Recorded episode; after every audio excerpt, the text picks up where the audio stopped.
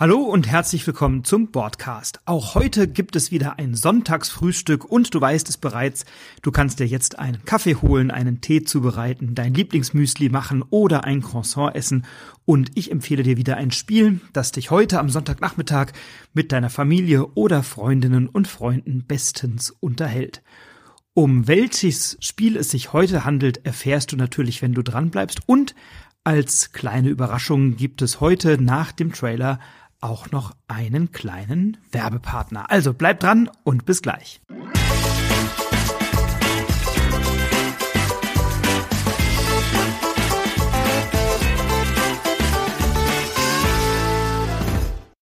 Wer kennt sie nicht, die drei Fragezeichen, die drei Detektive Justus Jonas, Peter Shaw und Bob Andrews. Und welchen Tipp die heute für dich haben, das kannst du jetzt hören. Äh, Kollegen, habt ihr schon mitbekommen, was es Neues gibt? Was denn? Ein Online-Krimispiel, in dem wir gemeinsam mit den Gästen ermitteln. Und wie soll das funktionieren? Die Teilnehmerinnen und Teilnehmer helfen uns bei der Befragung von Verdächtigen und beim Sondieren von Indizien. Mal schauen, ob wir den Fall gemeinsam lösen können. Klasse. Da bin ich aber gespannt. Bucht euch jetzt euer Ticket unter www.online-krimi-spiel.de. Ja, sowas Spannendes, ein Online-Krimispiel. Nein, das ist nicht meine Empfehlung heute für das Sonntagsfrühstück, aber natürlich eine Empfehlung für all jene, die gerne spielen. Und als kleiner Disclaimer, ich bin selbst bei diesem Projekt beteiligt, bin einer der Autoren und fungiere auch im Rahmen einiger Online-Krimis als Spielleiter. Also insofern bin ich nicht unbefangen, aber empfehle dir das sehr, sehr gerne, weil es viel Freude macht, mit Freunden und Freundinnen gemeinsam einen Kriminalfall zu lösen, äh, Verdächtige zu befragen, Indizien auszuwerten und dann hoffentlich den Täter oder die Täterin zu überführen. Heute aber geht es um ein anderes Spiel, das ich dir natürlich im Rahmen des Sonntagsfrühstücks präsentieren möchte. Und dieses Spiel ist eines, na, also das macht mir so viel Freude und davon möchte ich dir gerne erzählen. Und es handelt sich heute um Klong Legacy. Die Legacy-Variante von Klong äh, von Paul Dennen und Andy Clortis ist äh, im Original bei Direwolf erschienen, in Deutschland bei Schwerkraft und mit einer 8,6 richtig ordentlich bewertet. Ja, und ich kannte das Spiel lange nicht, äh, bis es Stefan Hanf mir vorgestellt hat in einer unserer ersten frisch gezockt Folgen hier in diesem Podcast. Und dann habe ich mir das Spiel besorgt und wir sind jetzt mitten in der Kampagne, also sind noch nicht ganz am Ende, aber eben mittendrin und spielen es zu dritt und haben mächtig viel Freude dran und freuen uns jeweils schon auf die nächste Partie. Eine Partie Klong Legacy dauert so reichlich eine Stunde, also manchmal auch ein bisschen länger, aber eine ganz gute Zeit, um sonntags so ein, zwei Partien zu spielen. Und ja, wir sind alle Teil des Abenteurer-Franchise Acquisitions Incorporated und sind als Abenteurerinnen oder Abenteurer bei diesem Franchise-Unternehmen angestellt. Also du merkst schon, es hat einen ganz besonderen Humor. Und ähm, wenn wir bei Klong Aufgaben erledigen wollen, dann brauchen wir dazu Handkarten. Also wir haben ein Handkartendeck am Anfang so aus zehn Basiskarten. Und dann ist das Deckbauen auch ein Mechanismus, der in diesem Spiel eine zentrale Rolle spielt. Wir haben eine große Auslage und unsere Handkarten haben so drei ähm, ja, Basiswertungen oder, oder Fähigkeiten oder Währungen, nämlich einmal Talent und für diese Talentpunkte können wir uns neue Karten aus einer Auslage kaufen, die wir dann unserem Kartendeck hinzufügen. Wir haben einmal Bewegung, damit können wir uns über eine Landkarte bewegen und wir haben eine Kampffähigkeit, also ein Schwert, mit dem können wir natürlich auch Monster besiegen. Einige der Dinge, die wir tun, verursachen ein Geräusch und verursachen Lärm äh, und daher kommt auch der Name, nämlich Klong. Und immer dann, wenn wir ein Geräusch verursachen, legen wir einen kleinen farbigen Holzmarker in unserer Farbe in den sogenannten Klong-Bereich des Spielfelds. Und äh, immer dann, wenn eine Drachenkarte in der Auslage erscheint, kommt ein Drache, alle Klongmarker, alle farbigen Klongmarker der Spielerinnen und Spieler werden in einen Beutel geworfen, in dem bereits 24 schwarze Steine zu Beginn drin sind. Und dann werden diese Steine herausgezogen, ähm, nämlich je nach Abhängigkeit davon, wie wütend der Drache schon ist, der wird im Laufe des Spiels wütender, werden dann so Steinchen rausgezogen und wenn wir eben einen, äh, einen schwarzen Stein erwischen, dann passiert erstmal gar nichts, außer dass dann weniger schwarze Steine im Beutel sind. Wenn jedoch ein farbiger Stein gezogen wird, dann verursacht das beim Spieler oder der Spielerin, zu der diese Spielerfarbe gehört oder zu ähm, ja, also diese Spielerfarbe verursacht dann eben einen Schadenspunkt, der dann auf einer Leiste eingetragen wird. Und wenn man alle Schadenspunkte, ich glaube zehn oder elf hat man, ähm, kassiert hat, dann scheidet man aus dem Spiel aus.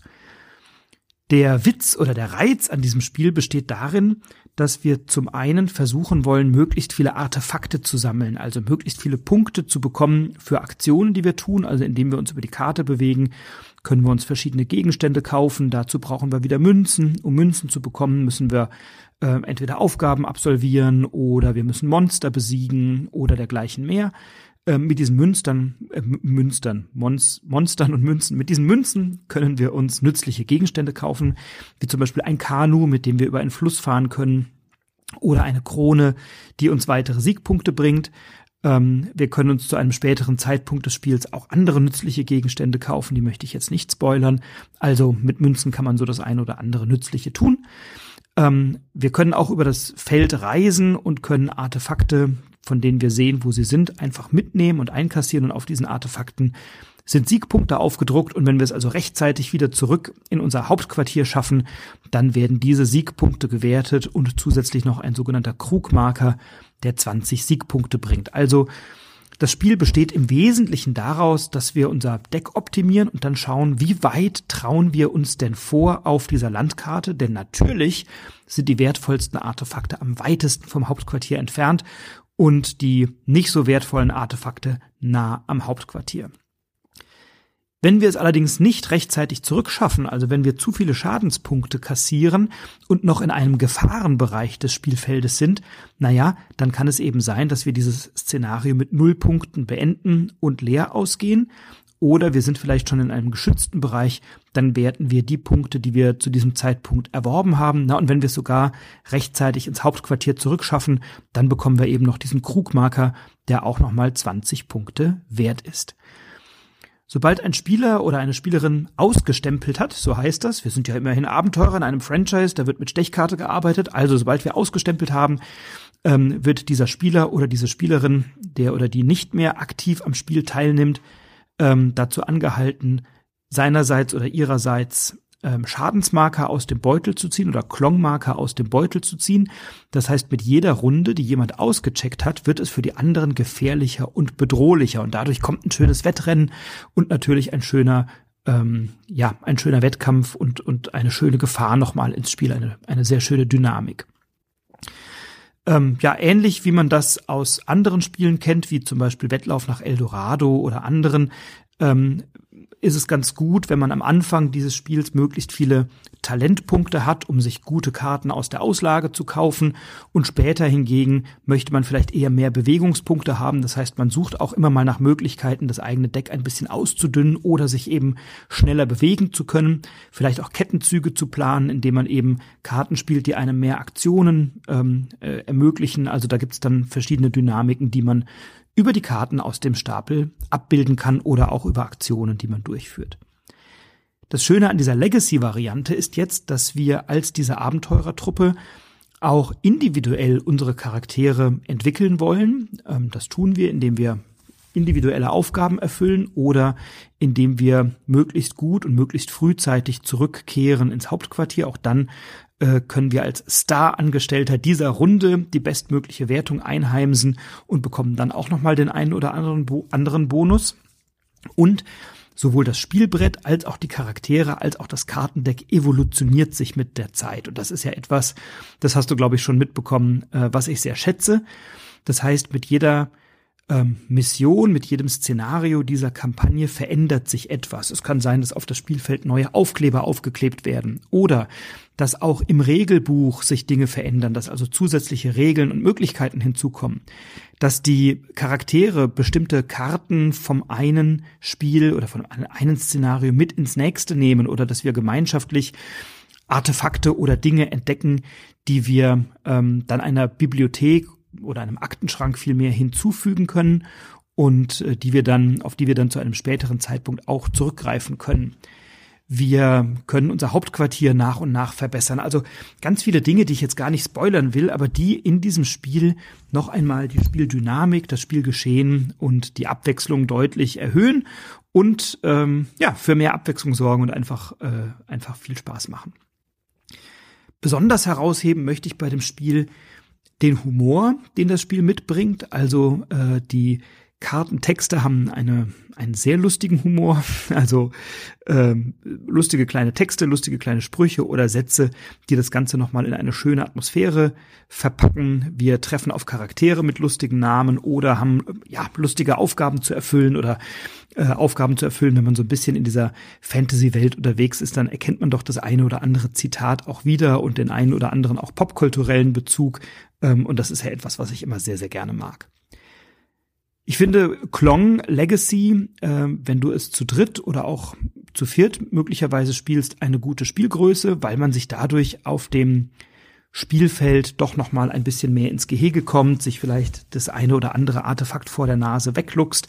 Wenn man das zu zweit spielt, dann besteht durchaus die Gefahr, dass man ja, sich ein bisschen gegenseitig in Ruhe lässt und, und möglicherweise sich dann äh, auf unterschiedliche Pfade auf diesem Spielfeld aufmacht, der eine nach links, die andere nach rechts. Und dann äh, kommt man sich nicht wirklich ins Gehege. Bei drei oder vieren wird es dann doch schon manchmal ein bisschen eng. Und da muss man schon genau gucken, wann laufe ich wohin. Und vielleicht äh, möchte ich direkt, bevor jemand anderes eine bestimmte Aktion macht oder einen bestimmten äh, Marker, ein, ein Versteck entdeckt oder einen ähm, ein, ein Artefakt sich schnappt, möchte ich das möglicherweise dem anderen oder der anderen vor der Nase wegschnappen und dadurch entsteht nochmal eine ganz andere ähm, Spieldynamik und eine ganz andere Freude.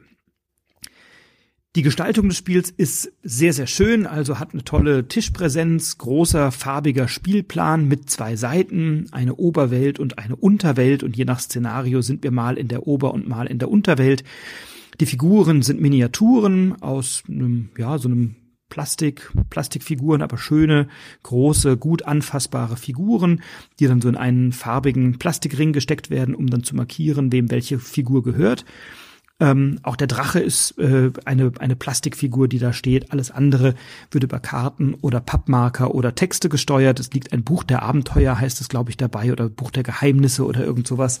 Und da werden dann eben die Kartentexte vorgelesen und wir haben im Spiel dann auch immer mal wieder Entscheidungen zu treffen, die natürlich dann eine Auswirkung haben auf den Verlauf des Spiels.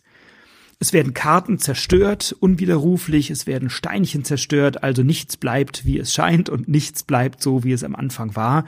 Und auch das ist ja etwas, was ich an vielen anderen Spielen äh, sehr, sehr gerne mag und was ich eben auch bei Klong Legacy liebe, dass das Spiel sich verändert und dass ich mit dem Spiel arbeite und agiere und äh, dieses Spiel dann eben mir zu eigen mache und immer mehr daran entdecke. Es ist mit 120 Euro durchaus hochpreisig, keine Frage.